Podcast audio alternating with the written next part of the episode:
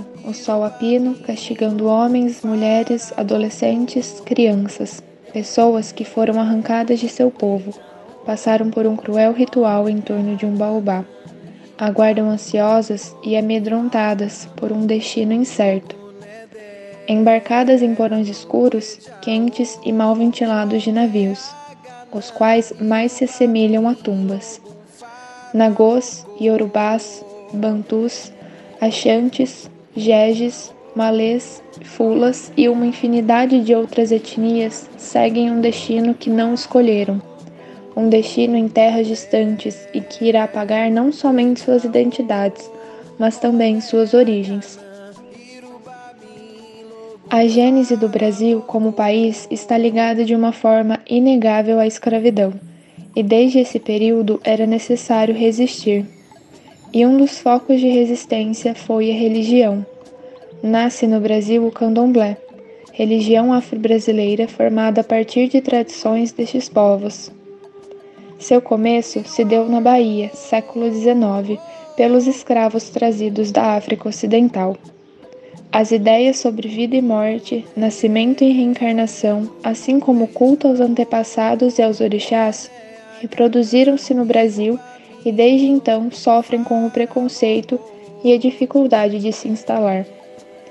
Foi proibida e criminalizada pela Igreja Católica por não mencionar os santos católicos. Mas, ao conhecer seus rituais e sua visão de mundo, vamos perceber que, mesmo não entendendo perfeitamente toda sua religiosidade, poderemos ouvir o canto dos orixás e sentir essa liberdade centenária.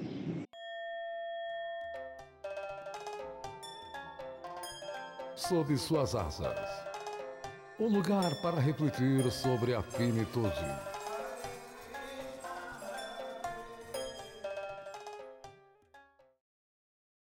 Sejam muito bem-vindos a mais um episódio do Sob Suas Asas Podcast, um lugar onde conversamos sobre a morte e as mais variadas formas de finitude. E continuamos recebendo sacerdotes de diferentes religiões, diferentes matrizes, tentando entender a visão de cada religião a respeito da morte, da sua ressignificação e do luto.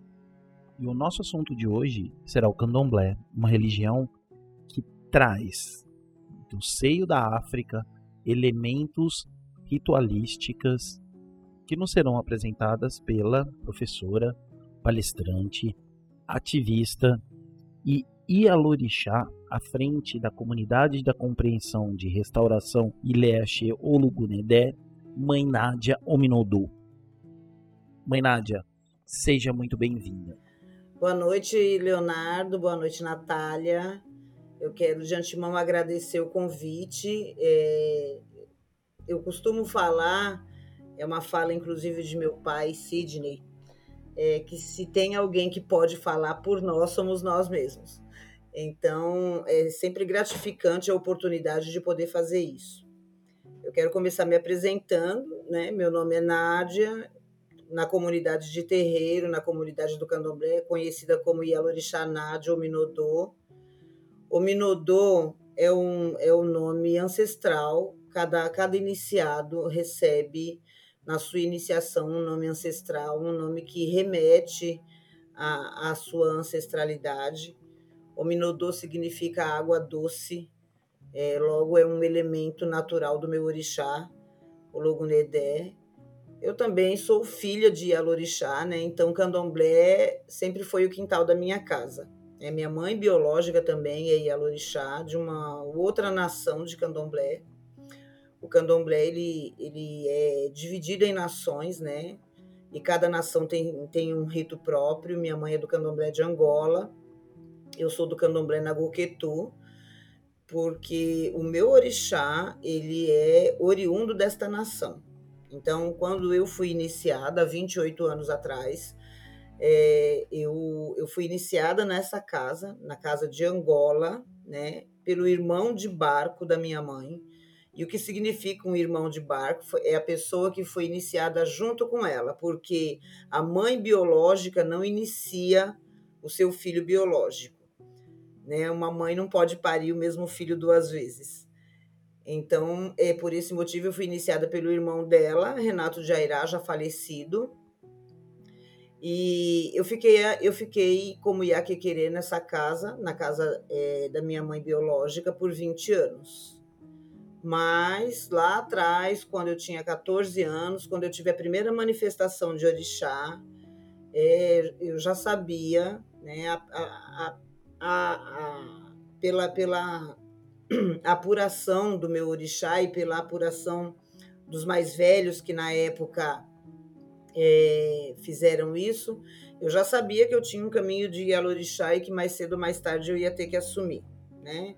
Eu relevei o quanto pude, é, porque não é uma trajetória, não é uma trajetória fácil. É, também não é um fardo, mas é uma responsabilidade muito grande, uma vez que você a assume, é, é um caminho sem volta, né? Assim como é a iniciação, porque a iniciação nada mais é do que o renascimento. É um renascimento para uma outra vida, né? Para por isso daí a gente mais para frente vai entrar na, na, na, nessas questões da ritualística, da dinâmica do candomblé, para que as pessoas possam entender de fato como, como isso acontece.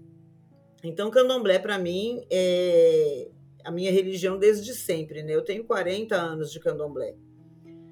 É, minha mãe biológica tem 50 anos de candomblé. É, faz agora, em agosto, 50 anos de iniciada no candomblé. Nossa! Então, é. É uma, é uma, uma vida toda dedicada ao terreiro. vida tenho 28 anos de iniciada. Recentemente, agora, é, fiz, indiquei, né? A, porque, assim, a pessoa, quando é iniciada no candomblé, ela segue um ciclo, né? Onde, quando ela entra, ela se inicia, ela é um iaô. Quando ela completa sete anos dessa iniciação, ela se torna ou um ebome, o que seria o meu irmão mais velho, ou um babalorixá ou uma ialorixá se tiver esse caminho. Não é um caminho que nasce para todos. Né? Ser ialorixá, ser babalorixá, é uma cabeça que você escolhe antes de nascer. Então, é, a gente costuma dizer que você é ialorixá, você não, você não, não escolhe ser, você nasce, né? Babalorixá ou ialorixá, porque isso é um odu, e o que são os odus? Os odus são os destinos. É aquele destino que você escolhe é, para seguir com ele. Então, não são todas as pessoas que vão é, alcançar esse lugar, né? Mas, a partir dos sete anos, eles se tornam mais velho, ou seja, aquele que está apto a ensinar. Né? O candomblé ele tem é, é determinações muito bem marcadas com relação à iniciação, a esse processo de aprendizado que leva no mínimo sete anos. E eu diria ainda que sete anos para quem de fato cumpre todas as etapas de aprendizado, de aprendizado dentro do axé, de aprendizado dentro da comunidade de terreiro. Então, com sete anos, se a pessoa passou por todas essas etapas e cumpriu ela está apta para receber o que a gente chama de oie. Oie é um título, né? Então, um título que, que confere a esta pessoa um cargo ou uma posição, né? Que seria de um irmão mais velho, de um babalorixá e outras denominações que tem dentro do candomblé, como os ogãs, as equedes, né? É porque, eu, desculpa interromper a senhora, mas é que eu percebo que dentro do candomblé, essa. Vamos usar a expressão hierarquia? Essa, Sim, é, essa disposição é. de cargos ela é muito bem estruturada e, e, e muito marcada, né? A disciplina Sim. dentro do candomblé é uma coisa é, bem, bem forte, né? Sim, é, é muito bem marcada, muito forte, até porque são valores, né, Leonardo, que a sociedade moderna já não contempla mais. Né? Então, a, a, a comunidade de terreiro, porque é uma comunidade, ela, ela segue uma hierarquia sempre de cima para baixo, é, obedecendo uma, uma, uma dinâmica onde cada um responde por alguma coisa dentro dessa comunidade. A autoridade máxima sempre vai ser o Babalorixá ou a Ialorixá. É, depois deste seguem as Equedes. As Equedes são aquelas que não dormem, ou seja, elas não manifestam orixá, porque elas são escolhas dos orixás a gente costuma dizer que as equedes são os olhos do orixá enquanto eles dormem. Né? Então, a, cada equede tem uma função também dentro da casa. E aí a gente vem é, com os ogãs, né? Cada ogã também tem uma função específica. Há o alabê, que, que é o ogã preparado para chamar os orixás, né? É, é o que é preparado para determinar o, toda a dinâmica do xirê, das, dos cânticos, das cantigas dos orixás, ao Ogã, que é a Shogun, que é responsável pelo abate. Então, e assim seguem uma série de nomenclaturas, porque são vários cargos para Ogãs, são existem outros cargos também dentro de uma sucessão, de uma, de uma comunidade, tem o Babaebé ou a Iaebé, que é a mãe ou o pai da casa, tem a Iaquequerê ou o Babaquequerê, que é o pai pequeno ou a mãe pequena, tem a Ialaxé, que é a mãe do axé, tem a Iabacé, que é a mãe da cozinha. Então, e assim se segue. É, é uma estrutura muito bem determinada e muito bem marcada, que não se consegue de um dia para o outro também. A casa, ela cresce e à medida que as pessoas vão envelhecendo dentro da casa, envelhecendo, vou colocar bem entre aspas, eu digo alcançando os degraus, né, dessa dessa dessa construção, elas vão recebendo esses cargos até que as casas estejam assim estruturadas e da mesma forma que são os cargos, é também os fundamentos dentro de uma casa de candomblé. Uma casa de, de candomblé ela não nasce pronta, ela cresce com a sua ialorixá, com o seu babalorixá, Normalmente ela descende de uma outra casa. Né? No caso da Crialo, que é a comunidade da compreensão e restauração, Ileaxeu Logunedé, ela descende da Crias, que é a comunidade da compreensão e restauração, Ileaxé Xangô, que é a casa de meu pai, né, Sidney Barreto Nogueira, a, a, casa onde meu pai está à frente, a casa de Xangô, né? A gente nunca diz a casa a casa nunca é nossa, a casa é de orixá. Nós somos, Sim. nós só estamos aqui para servi-lo. Exatamente. Então, é, dando uma, uma, uma, panorâmica bem rasa mesmo sobre a estrutura de candomblé, é mais ou menos isso. À medida que as perguntas forem surgindo, a gente vai vai colocando os pormenores. Eu queria agradecer a sua presença aqui. Eu tenho certeza que vai ser muito proveitosa a conversa. Você já começou é, esclarecendo muita coisa, tem muito nome, né? E eu muito. acho que um pouquinho antes para a gente começar essa contextualização, eu queria que você falasse da história do candomblé. Dar uma contextualizada em si, é, como que veio, como que se formou e ela presente na sua vida. Bom, para começar, a gente precisa lembrar que o candomblé, o candomblé propriamente dito, ele é forjado no Brasil. Esse modelo de candomblé que nós temos aqui no Brasil, ele é forjado aqui. Não é, um, não é uma prática comum na África, até porque a gente tem que considerar que a África hoje é 90% muçulmana e muitos dos ritos se perderam é, com relação ao candomblé. Então, como que o candomblé acontece no Brasil? O candomblé ele vem no porão dos navios negreiros, né? Ele vem, ele vem com os pretos e pretas que foram capturados e que trouxeram para esse país é, apenas o seu sagrado. Esse sagrado que em solo brasileiro é, renasce numa dinâmica diferente de África, mas por uma necessidade de culto agrupado é, num único lugar. Então, essa dinâmica que a gente tem de cultuar todos os orixás numa única casa, numa única comuni numa comunidade, isso é próprio do Brasil. É, em África, os orixás eles são cultuados individualmente, né?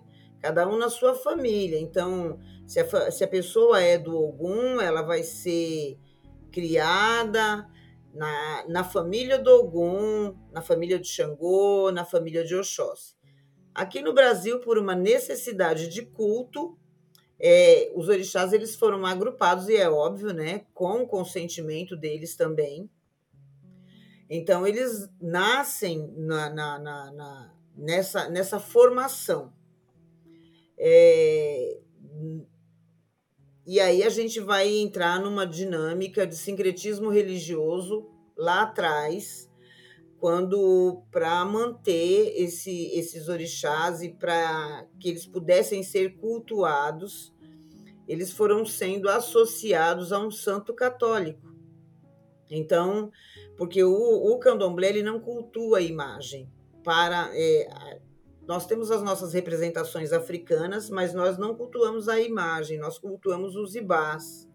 E o que são os ibás? Os ibás é um, são é uma condição, né? é uma louça específica é, com os elementos naturais de cada orixá que, ritualizado, estabelece um elo de ligação entre o sagrado e o humano. É, mas, como a gente sabe, é, nas senzalas, né, os, os negros capturados e escravizados, eles não tinham essa liberdade de expressão e nem de expressar a sua fé, então tudo tinha que ser muito contido, muito escondido. Então os ibás é, normalmente eram enterrados no chão e em cima desse ibá era colocada uma imagem de um santo católico, né? Para que o capataz, o capitão do mato, o senhor de engenho, ou seja lá quem for que os vigiassem, é, imaginassem que eles estavam ali cultuando um, um, um santo católico, digamos assim, quando na realidade ele estava só usando aquilo como instrumento para esconder é, o que de fato ele estava cultuando.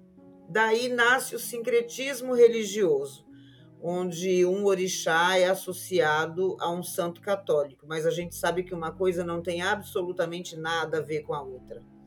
Né? São Jorge, por exemplo, ele nasce na Turquia, né? São Jorge sequer é africano. É, da Capadócia. Mas, né?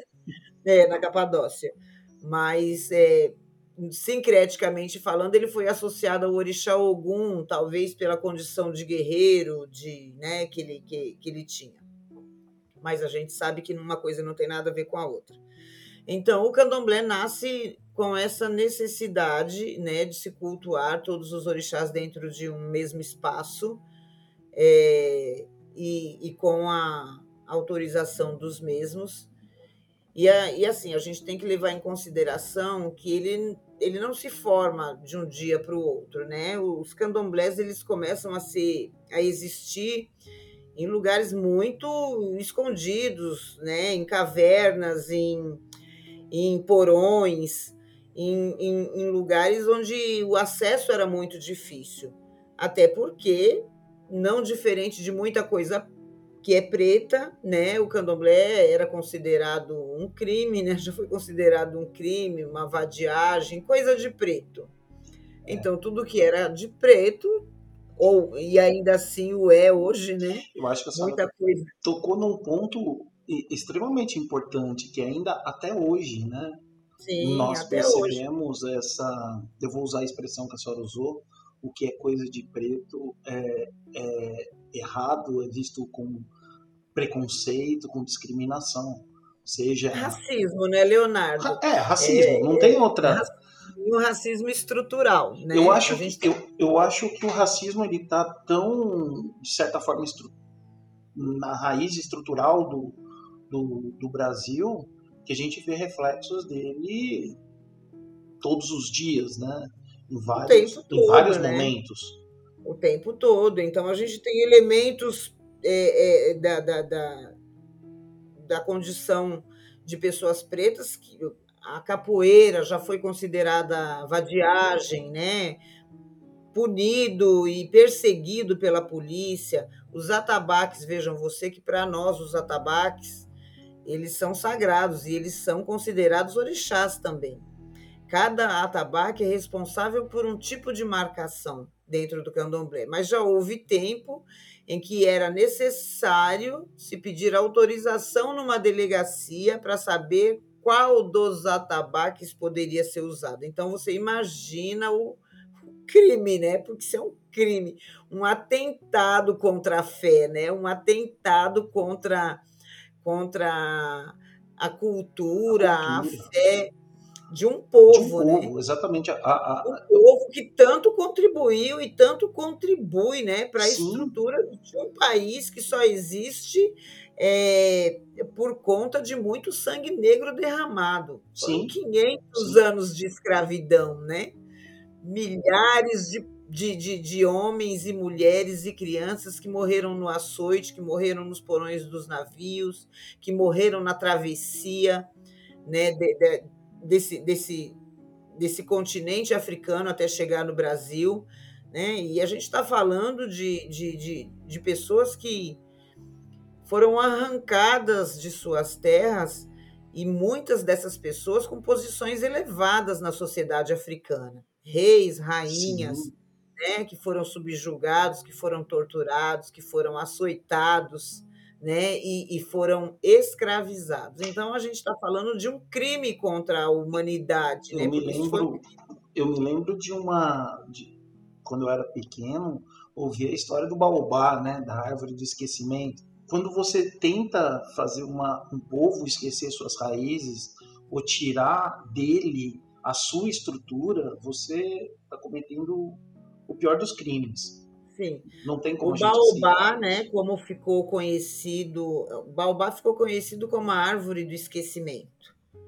Porque se você chegar numa casa de candomblé num dia de festa, você vai ver que as rodas de candomblé elas são, elas são dançadas no sentido anti-horário. Elas não são dançadas no sentido horário. E por que isso? porque esses, esses pretos e pretas que foram escravizados, quando capturados, eles eram obrigados a dar nove voltas em torno de um baobá para eles perderem a direção de onde vinham. E aí eles eram embarcados. Depois disso, é, eles achavam que eles poderiam perder o sentido, o sentido de direção de onde, de onde vinham. Por que, que nós dançamos a, a o nosso xirê, ele dança no sentido anti-horário? Porque nós dizemos aos nossos ancestrais que nós aprendemos o caminho de volta. E é para nos remeter a esse ancestral e dizer a ele que nós estamos fazendo o caminho de volta é que nós dançamos no sentido anti-horário. Então, nada no candomblé é por acaso, absolutamente nada no candomblé é puro. É, é, é, é, pura festa ou essa festa. Tudo tem fundamento. Tudo tem fundamento. Tudo tem fundamento. Absolutamente nada ali é por acaso. Quando você chega, por exemplo, numa festa de candomblé, ali é a cereja do bolo. Né? A nossa festa ela aconteceu 15, 20, 30 dias antes daquela festa. O que para nós, de fato, foi a festa né? Foi a festa na sua liturgia, nos seus ritos, na sua dinâmica, porque o candomblé ele ele perde para as outras religiões no quesito elaboração, né? Tudo nosso é muito elaborado, tudo nosso é muito rezado, tudo nosso é muito cantado.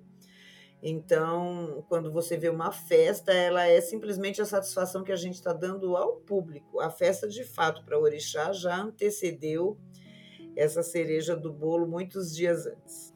É, aproveitando que você estava comentando sobre o funcionamento, a ritualística, eu queria que você explicasse um pouquinho sobre a organização do terreiro e a iniciação. Você comentou sobre é, ter que iniciar no candomblé, né? E o que, se, o que seria essa iniciação, se ela é aberta a qualquer pessoa que tenha um interesse, e qual que é esse processo para poder entrar? Eu vi até algo sobre ter que raspar a cabeça, não sei se acontece com todo mundo, se é algo Sim, específico. É, é uma condição de iniciado, né? É, como que isso se dá, Natália? É, para você chegar numa comunidade de terreiro e para você chegar ao ponto de ser iniciado, há uma série de passos que precisam ser dados, né? As coisas não acontecem para nós de um dia para o outro. Então, a porta de entrada é sempre o jogo de búzio, né? Toda vez que uma pessoa procura uma casa de candomblé, e eu costumo dizer, se você vem atrás de, de, de adivinhação, você vem ao lugar errado, porque não é adivinhação, é divinatório. É, o, o, jogo de búzio é, é a porta de entrada para saber sobre a sua ancestralidade, né? Quais são os seus odus, né? Os destinos que te regem, o que esses destinos trouxeram com você e para você, né? E se você tem este caminho. Muito embora o candomblé, ele não é proselitista. Então, mesmo que você tenha esse caminho, escolher andar por este caminho, a escolha é sempre sua. A gente até vai dizer, você tem esse caminho ou não. E se você tiver, quem vai escolher seguir por ele é você. Nunca somos nós que vamos dizer para você, você tem que fazê-lo, né? O candomblé não segue essa máxima do proselitismo, essa máxima da conversão. Então, a porta de entrada é o jogo de búzio. A partir dali, se você foi levado até o jogo por uma necessidade ancestral, ali você vai tomar conhecimento desse caminho. E aí segue-se uma dinâmica onde você passa caso aceite e caso você comece, tenha essa vontade né, de, de, de, de fazer parte de uma comunidade de candomblé, você vai primeiro passar por um ebó, que é uma limpeza de corpo, por um buri, que é um tratamento da sua cabeça. A gente precisa falar que Ori é o nosso primeiro orixá. Né? O que é Ori? É a nossa cabeça é a que vem conosco quando a gente nasce, não por acaso é a primeira que aparece, e ela vai conosco após a nossa despedida do Aie, né? Porque para nós a morte, ela é só uma mudança de estado. A morte é uma mudança de estado. Ela deixa de ser, você deixa de ter um estado físico para ter um estado ancestral, um estado não físico. Então, a partir do momento que você cuida da sua cabeça, você toma, passa por um ebó, passa por um buri, você pode adentrar a comunidade de candomblé como abian. E quem é o abian? O abian é o aprendiz. Então ele vai entrar na comunidade, ele vai participar dos seus ritos, das suas festas, né, até onde lhe for possível, porque nem tudo um Abian pode participar, nem tudo um Iaú pode participar. Há ritos que são próprios para os babalorixás e as ialorixás e os cargos da casa, mas você vai participar daquela dinâmica, né? Entender esse universo, porque candomblé, Natália, ele é lugar de pertença. Então, é necessário que você se reconheça naquele lugar se reconheça nos seus irmãos e, sobretudo, se reconheça no ancestral que é patrono daquela casa. A gente costuma dizer que o orixá sempre reúne os seus. Então, não é uma questão de hierarquia, então. É uma questão de realmente estar tá pertencer. Pronto, pertencer. De pertencer. Né? A hierarquia você vai respeitar dentro dessa estrutura, né? Mas o, o, o candomblé ele sempre vai ser um lugar de pertença, um lugar onde você se identifique. Né? Pode ser que você entre numa comunidade como a Bian e passado algum tempo você fala assim, não, eu não me identifiquei. Eu não me sinto aqui, eu não me sinto fazendo parte, ou eu não me reconheço nas pessoas e tá tudo bem. Certamente este lugar lhe serviu de ponte e não de destino. Né? Há lugares que são pontes e há lugares que são destinos. Talvez a passagem por aquele lugar tenha lhe dado um horizonte, um norte, sobre o que é o candomblé, e daí você vai encontrar essa pertença numa outra comunidade. Né? Mas é importante que você sinta essa pertença. Então, passado esse tempo de abianato, que a gente chama, e você vai, vai sentir o momento, você é quem vai dizer se está pronto ou não, ou sentir se estar pronto ou não. E aí sim você vai ser iniciado. E aí você passa pelos ritos da iniciação, que é esse procedimento onde você vai ficar recolhido por alguns dias, onde você vai ser raspado. Por que, que você vai ser raspado? Porque você vai se despir de uma vida para aceitar a sua vida ancestral. Então é um ato, o raspar a cabeça é um ato de se despir de tudo aquilo que você trouxe até ali, né, para renascer, porque você vai renascer. O ato do recolhimento, o ato da iniciação é um renascimento de si mesmo é a, a morte de alguém que chegou ali para o renascimento de uma outra pessoa que agora passa a fazer parte de uma comunidade ancestral, né, que responde a uma Ialorixá ou, ou a um Babalorixá como filho, inclusive, porque para nós, o filho que foi iniciado pelas nossas mãos não tem diferença de um filho biológico. Ele, ele, ele, ele vai ser ensinado e ele vai ser direcionado por esse babalorixá e esta ialorixá por todo sempre. Porque mesmo que você alcance os seus sete anos e você se torne um ebome, um babalorixá ou uma ialorixá, você nunca mais vai deixar de ser filho. Então, para o seu pai e para sua mãe, você sempre será um filho. Mesmo que amanhã ou depois você passe a ter os seus próprios filhos, ainda assim você sempre vai responder aquele que lhe iniciou, né? aquele que possibilitou o seu renascimento aqui no AIE. Né? Recentemente nós conversamos com o Lucas Souza, que é sacerdote de Jurema, no Catimbó, e falamos bastante sobre a questão da ancestralidade, do quanto que devemos estar em contato com os nossos ancestrais e o quanto que eles cuidam da gente. Né? O candomblé também tem isso. Uhum. E nós percebemos essa mistura entre religiões e de liturgias, né? A, mesmo porque o catimbó traz dentro de si uma parte da essência do candomblé pela presença de é, pretos libertos, escravizados e quilombolas, né, que compartilhavam suas ritualísticas e conhecimentos né, nessa gênese do catimbó. E é interessante dizer que, mesmo o candomblé sendo essa religião de muito cuidado, de muita atenção dos pais e dos filhos, dos irmãos de santo, mas é uma religião que demanda muito do, dos muito. seus é, membros, né? O, há uma série de fundamentos, de preceitos, uma série, uma quantidade de assentamentos e manutenções que precisam ser feitas, né? E, o que demanda muito do, do praticante, né? do indivíduo que está dentro dessa religião.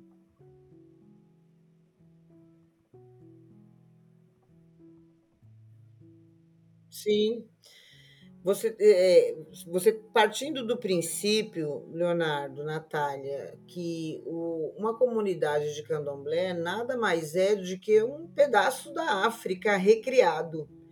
Né? É, um, é um quilombo, é um quilombo de resistência, porque o que se faz numa comunidade de candomblé é um aquilombamento, né? onde se reproduz tudo aquilo que foi perdido, né? ou pelo menos tenta se reproduzir né, na sua gênese, com toda a seriedade, com tudo que os nossos Essás, e Essás nós chamamos aqueles que fundaram o candomblé no Brasil, espera que nós, que, que nós façamos.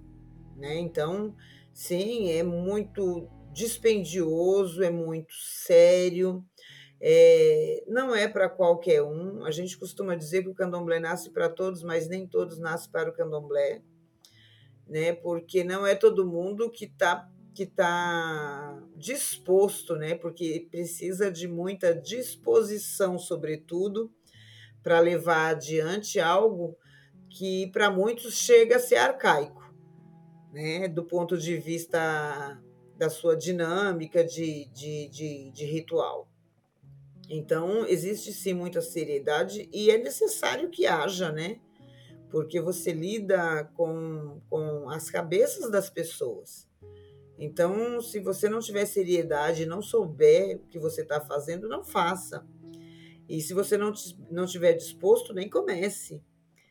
Né? Eu tenho, eu sou muito, o pai Sidney costuma dizer que eu sou muito rigorosa, inclusive mais do que ele, ele fala.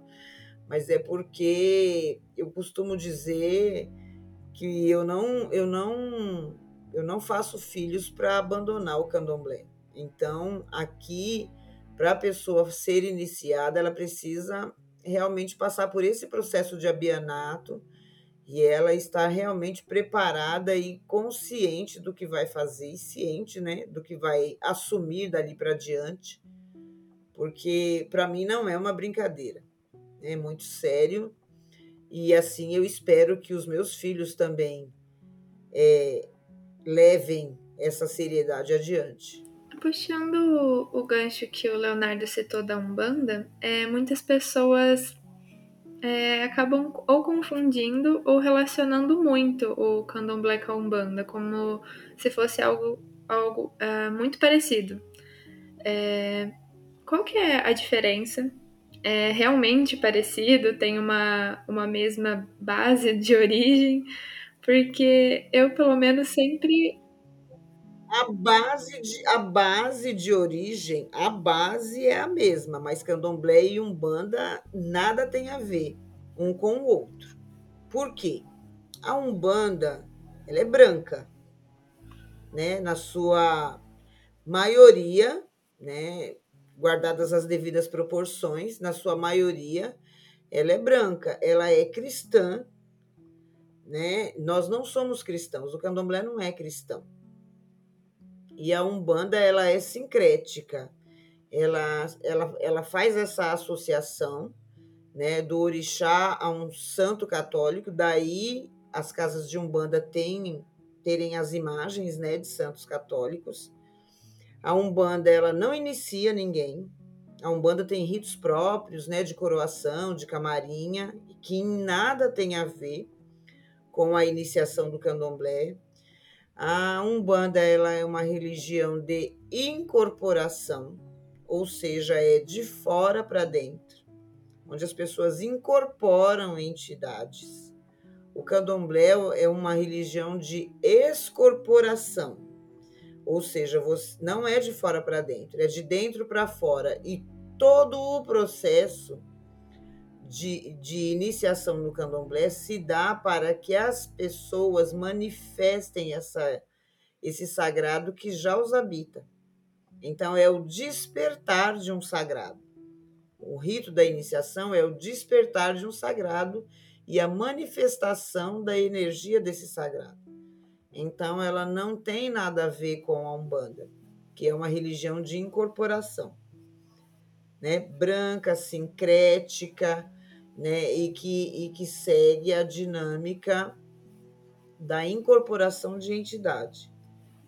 O candomblé não, o candomblé ele tem a dinâmica da excorporação, da manifestação de uma energia sagrada que já o habita e que é despertada nos ritos Eu da iniciação. Eu acho bem legal comentar essa diferença. Eu acho que traz até um pouco do, do preconceito que a gente comentou no início, porque as pessoas acabam colocando como se fosse tudo igual, né? É, por ter uma mesma não, base. Não é tudo igual. É, pelo menos. É, eu sempre falo, né, eu, com todo o respeito que eu tenho às, às, aos terreiros de Umbanda, conheço alguns. Dentro da minha família de axé, é, há pais e mães de santo de, de Umbanda que têm terreiros de Umbanda, mas que foram iniciados no candomblé na casa de meu pai Sidney tem mais de um, inclusive. É, mas eles, dentro do candomblé, eles seguem a dinâmica do candomblé. E nos seus terreiros de Umbanda, alguns deles já são, inclusive, pais e mães, né? Tem seus filhos lá dentro da Umbanda. Com todo o respeito que eu tenho por essas casas, por essas pessoas, né? A gente precisa entender e precisa ser dito que quando a Umbanda nasce, ela nasce com a necessidade de tornar algo preto palatável ao branco. Para atender aos apelos eurocêntricos, né, das pessoas brancas que queriam as práticas pretas, mas não queriam os pretos. Então, ou nada que parecesse muito preto. Então, cria-se uma dinâmica, né, do ponto de vista eurocêntrico que chocasse menos, que fosse menos agressivo, as, como eles sempre colocaram as nossas práticas, né, como algo que choca, como algo agressivo, como algo é, impróprio ou impuro, é, onde se associa os nossos ritos a, a rituais satânicos e uma coisa que nós não temos no nosso candomblé é o diabo, ele não nos pertence, né? E Satã, é, Exu is not Satã, né? Exu não é diabo. então, então é, é, infelizmente, né, nasce com essa, com essa necessidade. A gente sabe que a Umbanda ela contribuiu e contribui muito também para para o aprendizado e serve também muitas vezes de porta de entrada para o candomblé, né? Porque às vezes a pessoa passa pela Umbanda e aí ela chega no candomblé e aí ela se identifica com o candomblé, então a Umbanda termina sendo uma porta de entrada, uma ponte, né, que liga ela a esse destino. E tá tudo certo, mas são são práticas totalmente Acho diferentes. Acho que vale muito ressaltar essa diferença, porque acabam colocando, né, quando não se conhece, como coisas é. praticamente iguais. Sim.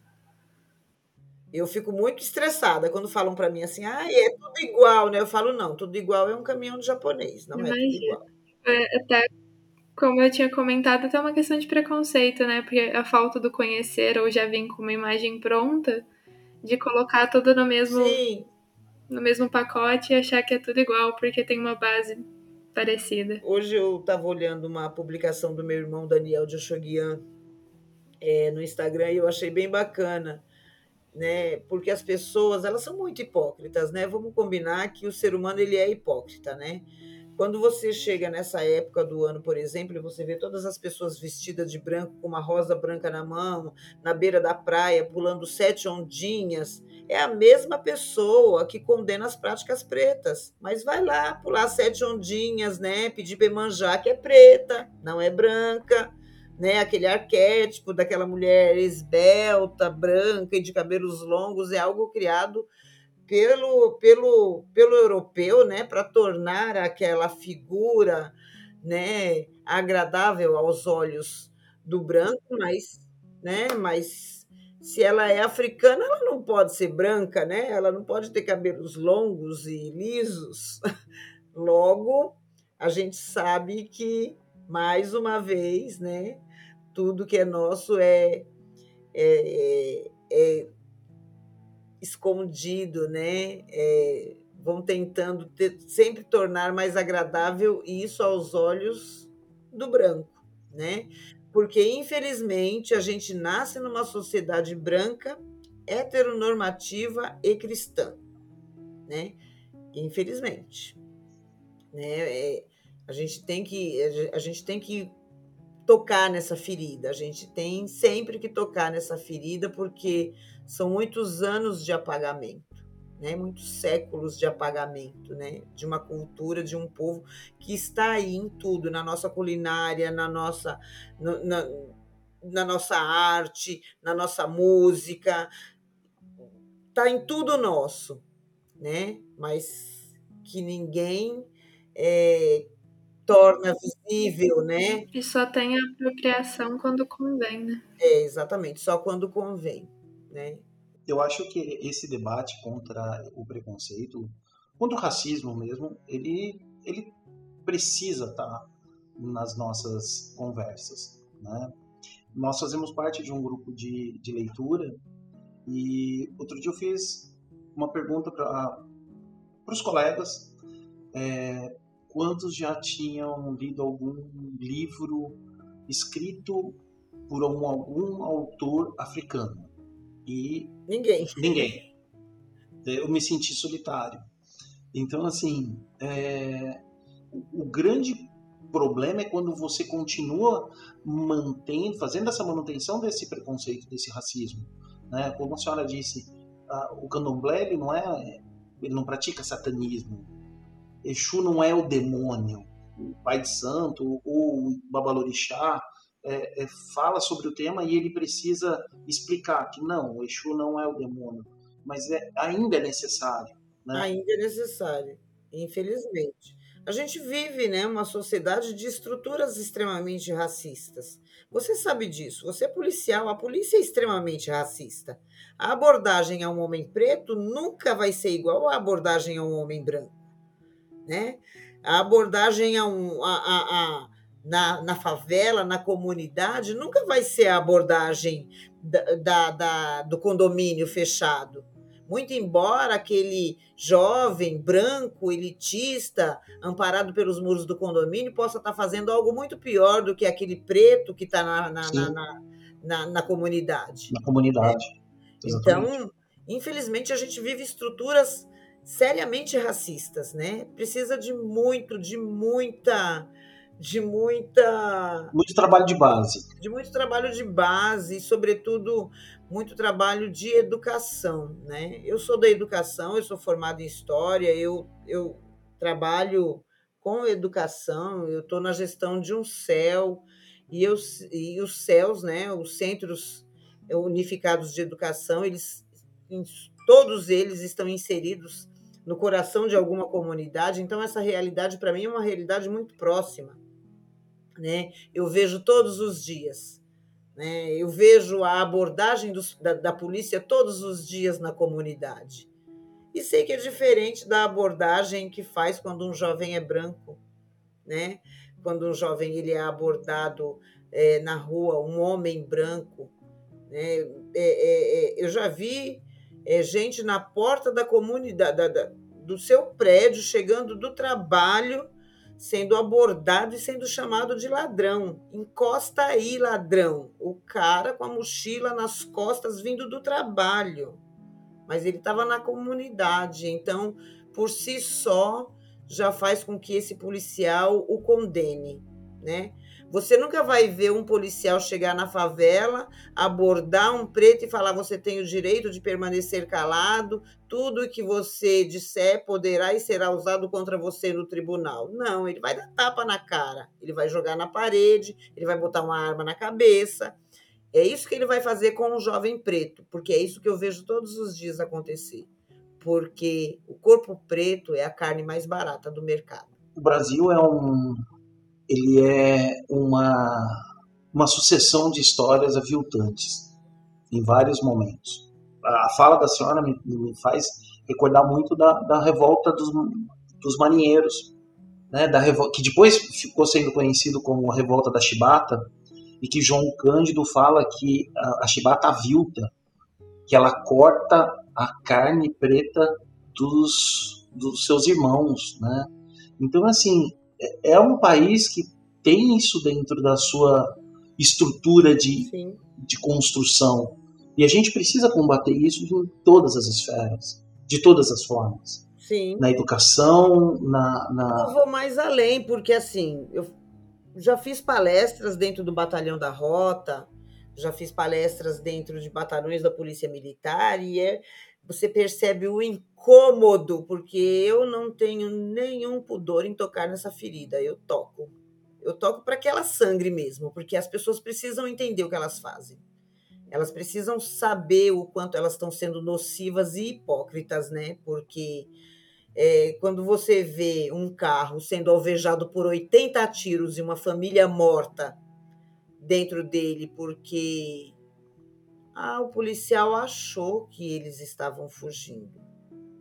Quando um homem preto é morto porque um guarda-chuva foi confundido com uma arma, é de corpos pretos que a gente está falando e de uma polícia que condena antes mesmo de abordar. Infelizmente. Essa é a nossa polícia. E assim, com todo o respeito que eu tenho pelas instituições, Sim. eu acho que a gente está ainda há anos-luz de ver esta polícia agindo com, eu não diria nem igualdade, com equanimidade. Porque não é, não, a gente não precisa de igualdade, a gente precisa de equanimidade. O preto ele não tem que ser tolerado, ele tem que ser respeitado, né? Então, é, a gente não precisa de tolerância, a gente precisa de respeito. Tudo começa pelo respeito.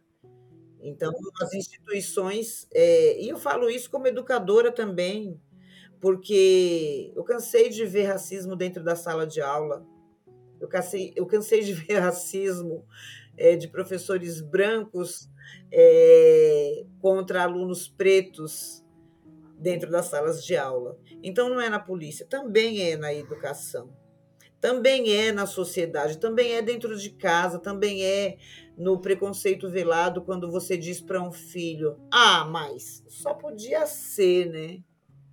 Você já plantou o racismo dentro dele. É, eu acho que a gente precisa de atitudes positivas de todas as esferas e, e, e em todos os graus e trabalhar muito a questão da educação, né?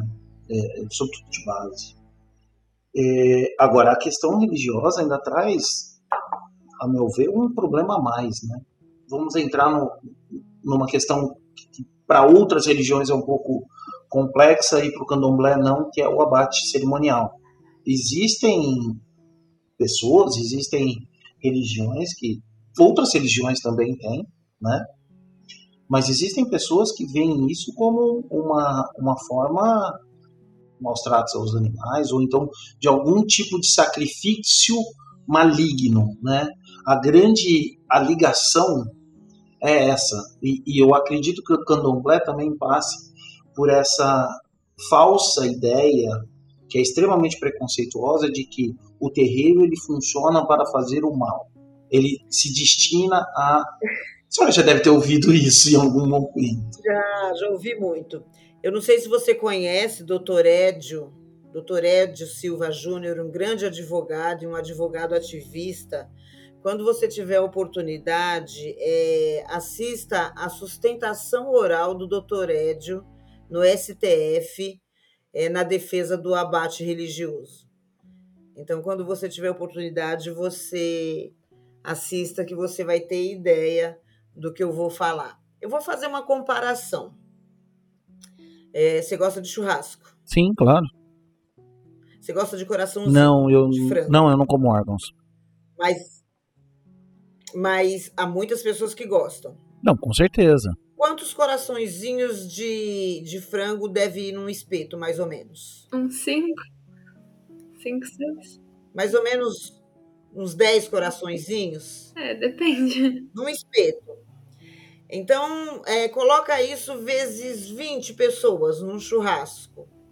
20 espetos com 10 coraçãozinhos. Ali foram necessários 200 frangos serem abatidos, morrerem para é, matar a fome de quem gosta de coraçãozinho de frango. Agora, você acha que num terreiro é, nem num mês a gente mataria 200 frangos. Entende? Onde está a hipocrisia? Bife não dá em árvore. Quantos bois são abatidos todos os dias para que a gente possa comer um contrafilé num churrasco? Mas, por exemplo, é, se tiver alguém dentro do candomblé que é vegetariano ou vegano, ele que lute. Dentro do meu terreiro ele vai comer carne. Se ele quiser ser de candomblé. Porque aqui se trata de algo sagrado que foi sacralizado, ritualizado para servir de repasto para a comunidade. Mãe, mãe Nádia, deixa, deixa eu, só tenho, viu? Eu tenho mais de um filho vegetariano. Tenho três ou quatro aqui que são vegetarianos. Da porta para fora. Da porta para dentro, ele é uma pessoa de axé. Mas, mas Nádia, deixa eu só fazer um, um, pequeno, um pequeno recorte, porque eu acho assim, aí por favor me corrija, né? É, quando nós falamos no abate cerimonial religioso dentro do candomblé, aquele é, animal ele serve de alimento para aquela congregação. Uhum. Né? Ele não é um, um, abate só pelo abate para descartar não. a carcaça. Né? Porque, porque o que eu percebo é essa falta desse conhecimento. Muitas pessoas, pelo menos eu já ouvi isso mais de uma vez, é que o sacrifício o, seria feito e o, o animal descartado não. Na, na, encruzilhada. Tudo é usado, tudo. O couro Sim. do cabrito vai servir de couro para os atabaques.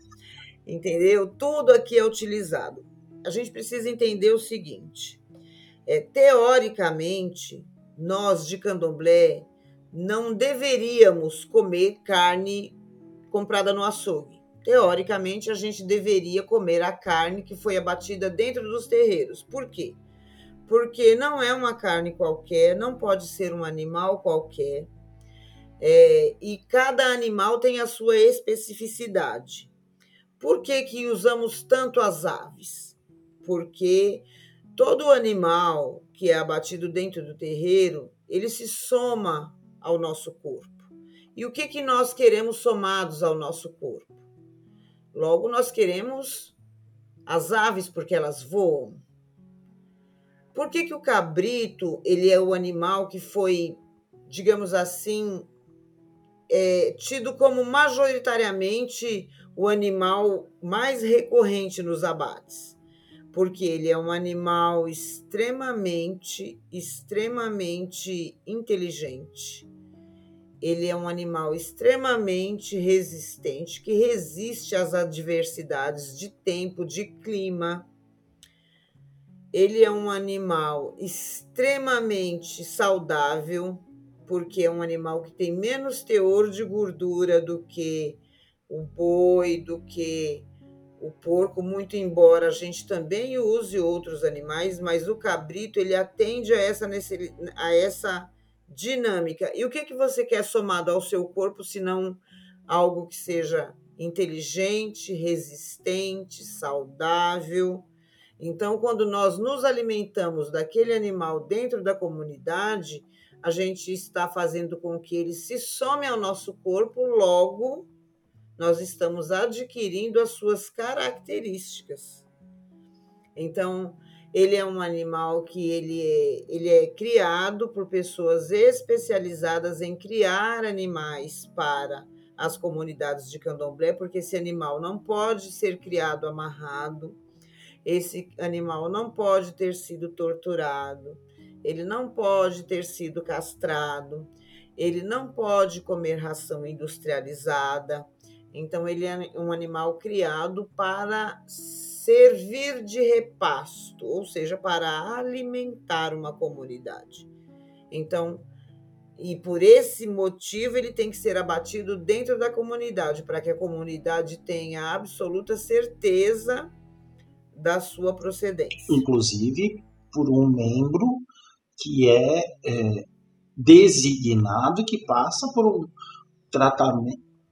O abate, o abate religioso do candomblé, Leonardo, ele segue a mesma dinâmica do ritual Era que, eu é o que eu ia dizer, é a mesma coisa. A mesma dinâmica, só que como o judeu é rico e branco, tudo bem ele passar um frango em volta da cabeça, matar aquele frango e dar o dinheiro daquele frango para um pobre. Nós temos, inclusive, frigoríficos no Brasil que seguem a, a, a dinâmica do abate judeu, frigoríficos que são judeus, que o abate é acompanhado por um sacerdote judeu, mas é branco, é judeu, tá tudo certo. Mas o, como, a, como os nossos são abatidos nos nossos terreiros, aí é coisa do diabo cristão, né? Não do nosso. Nós não temos esse diabo. O diabo é sempre, é sempre cristão, mas é coisa dele lá, do diabo cristão. Entendeu? porque é coisa de preto, logo sendo coisa de preto, ele vai ser condenado e condenável. Mudando um pouquinho para entrar no, no nosso foco de, de morte e luto, eu queria saber como é visto no candomblé a questão de destino, ou plano divino, ou livre-arbítrio, é, como essas questões são posicionadas. Primeiro que essa coisa do livre-arbítrio é coisa cristã, né? Livre-arbítrio. Não. Para nós, no candomblé, a gente nasce com um destino sim, são os nossos odus. Nós escolhemos esta cabeça lá no galpão de Ajalá, e quando a gente vem para cá, a gente, a gente vem sabendo o que vai fazer. Muito embora no momento que a gente atravessa esse portal, a gente passe pelo esquecimento, mas está lá no nosso HD, na nossa caixa preta, e mais cedo ou mais tarde essa necessidade vai se manifestar. Para nós, a morte ela não existe do ponto de vista cristão, né? Morre, vive eternamente, reencarna. Não, para nós a morte ela é só uma mudança de estado. Ou seja, a gente deixou de ter um estado físico e passa para um estado, eu vou falar espiritual muito entre aspas, porque a gente não trata de espíritos, né? É, então a gente essa matéria, né, esse corpo físico, ele vai ser depositado na terra, né, para fazer aquilo que a terra espera que seja feita, a decomposição, mas o, o para nós o, essa passagem é tal qual nascer, sair da barriga da mãe para o estado físico ou sair do estado físico para a nossa morada de fato, porque nós não estamos em casa. Para nós, nós não estamos em casa, a gente só está aqui de passagem. A gente está aqui fazendo uma caminhada, cumprindo mais uma existência, porque para nós são existências, né? A gente são continuidades. A gente não, ah, eu nasci uma borboleta e amanhã eu vou reencarnar um búfalo. Não eu nasci oiá, eu vou morrer oiá, tal qual uma borboleta, tal qual um búfalo. Então, e eu vou renascer novamente oiá, e eu vou renascer novamente Logum Edé, porque Logum Edé não é um ser é, a parte de mim. Quando eu fui iniciada, eu me tornei o Edé, então eu sou um ancestral e tal, e eu vou voltar, se eu, se eu, se eu, se eu partir dessa existência hoje, eu quero voltar ao Logunedé com certeza. Meu norte, minha sorte. Então, para nós não existe essa condição de eu morri, eu deixei de existir, ou eu morri vou reencarnar. Não, você é uma continuidade. Você vai voltar muitas vezes para dar continuidade à sua existência não para cumprir uma outra existência. Então, para o nosso luto sequer ele é preto, o nosso luto é branco.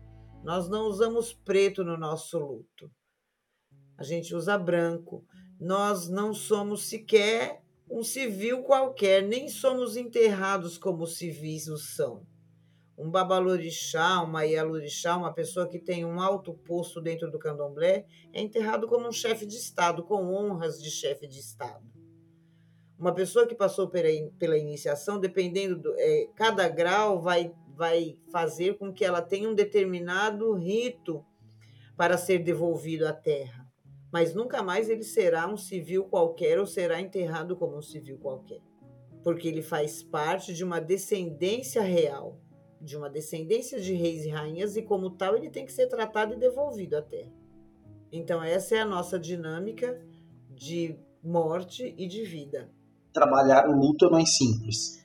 A gente sente como todo, todo mortal sente, mas a gente sente a perda física. A gente vai sentir sempre a perda física, não a perda da pessoa, porque para nós ela não morre. Muito pelo contrário, dependendo dos feitos dela, do quão ela, ela, ela conseguiu contribuir para a comunidade, ela pode ser inclusive ancestralizada dentro daquela comunidade, ser inclusive consultada para a, a, o que quer que a comunidade venha precisar de uma orientação ou de uma determinação. Esse ancestral pode inclusive ser é, consultado dentro da comunidade, porque ele passa a orientar a comunidade como ancestral. A senhora falou em sepultamento, enterrar várias vezes. O candomblé também não não autoriza, entre aspas, a cremação? Não.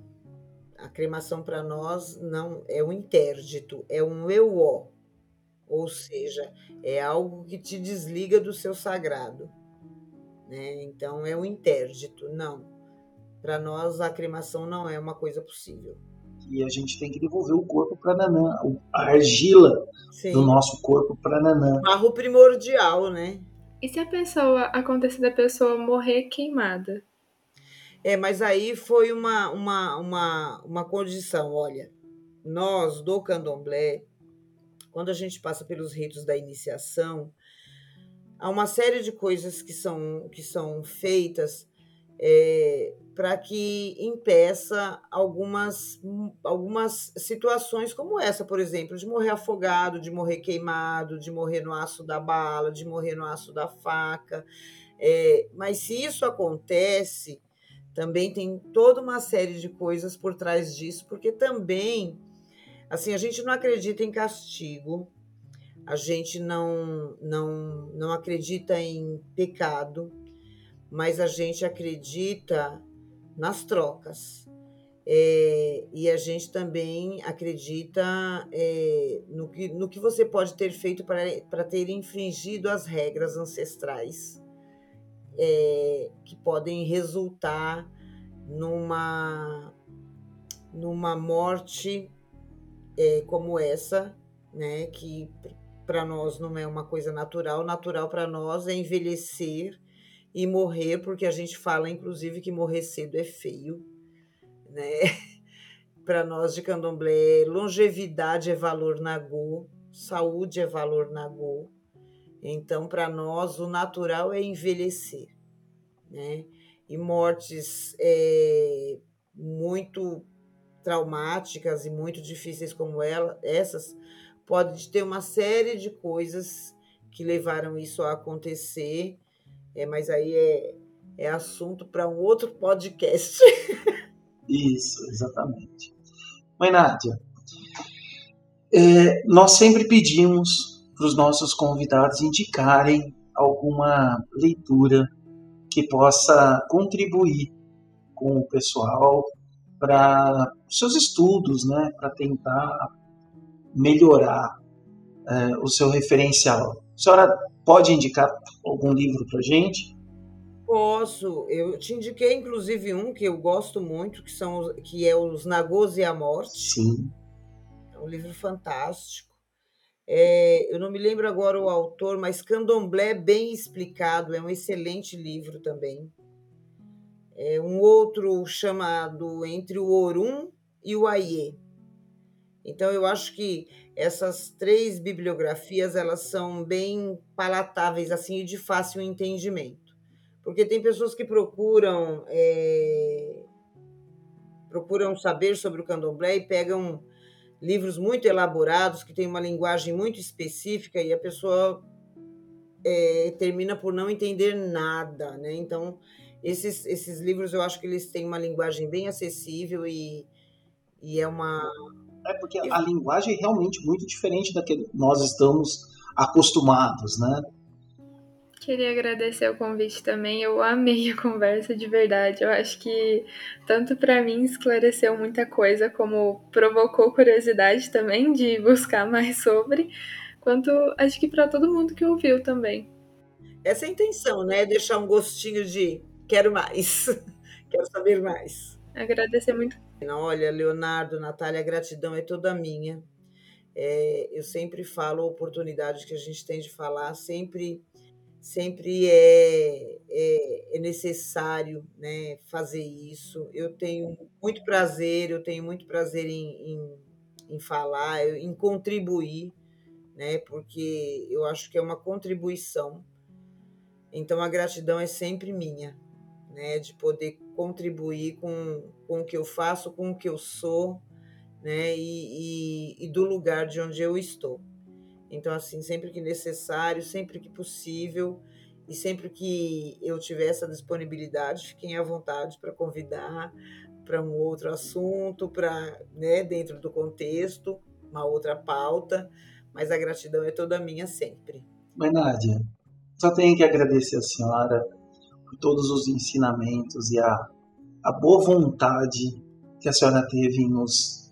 Eu é que agradeço, tenho muito boa noite, que Logum Edé mesmo os abençoe e lhes deem aí uma, um ano de muita sorte, de muita fartura, de muita saúde, sobretudo. Muito axé, mãe Nádia. Muito obrigado. Bom, e esse foi mais um episódio do Sob Suas Asas podcast.